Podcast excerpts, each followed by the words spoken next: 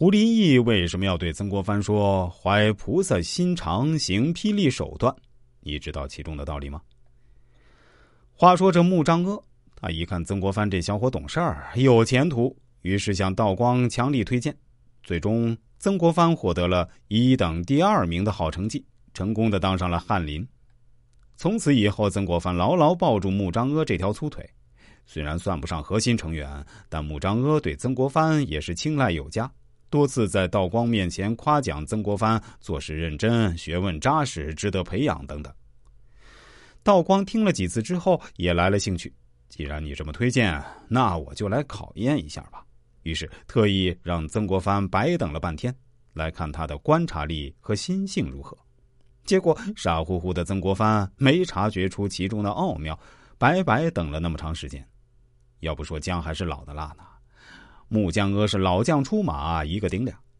他拿出四百两银子送给一位老太监，将曾国藩等候的那个房间中相关的布局摆设和字画都抄了一份，连夜给曾哥背下来。第二天，道光召见曾国藩，果然问到昨天他在房间里陈列的内容，开了挂的曾国藩对答如流。让道光皇帝龙颜大悦，认为他观察细致入微，记忆力惊人，能承担大事。通过考验的曾国藩从此官运亨通，十年倒有七次升迁。对于穆彰阿的举荐之恩，曾国藩一直不曾忘怀。即便后来穆彰阿被免职，门可罗雀，曾国藩依然不离不弃，坚持上门探望。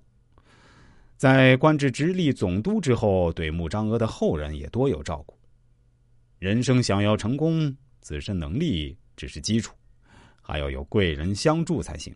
在很多关键时刻，有贵人指点迷津，能够让你少走很多弯路。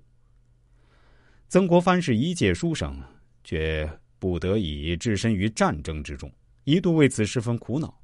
于是胡林翼送他一副对联：“怀菩萨心肠，行霹雳手段。”曾国藩阅后深以为然，并把这句话作为座右铭。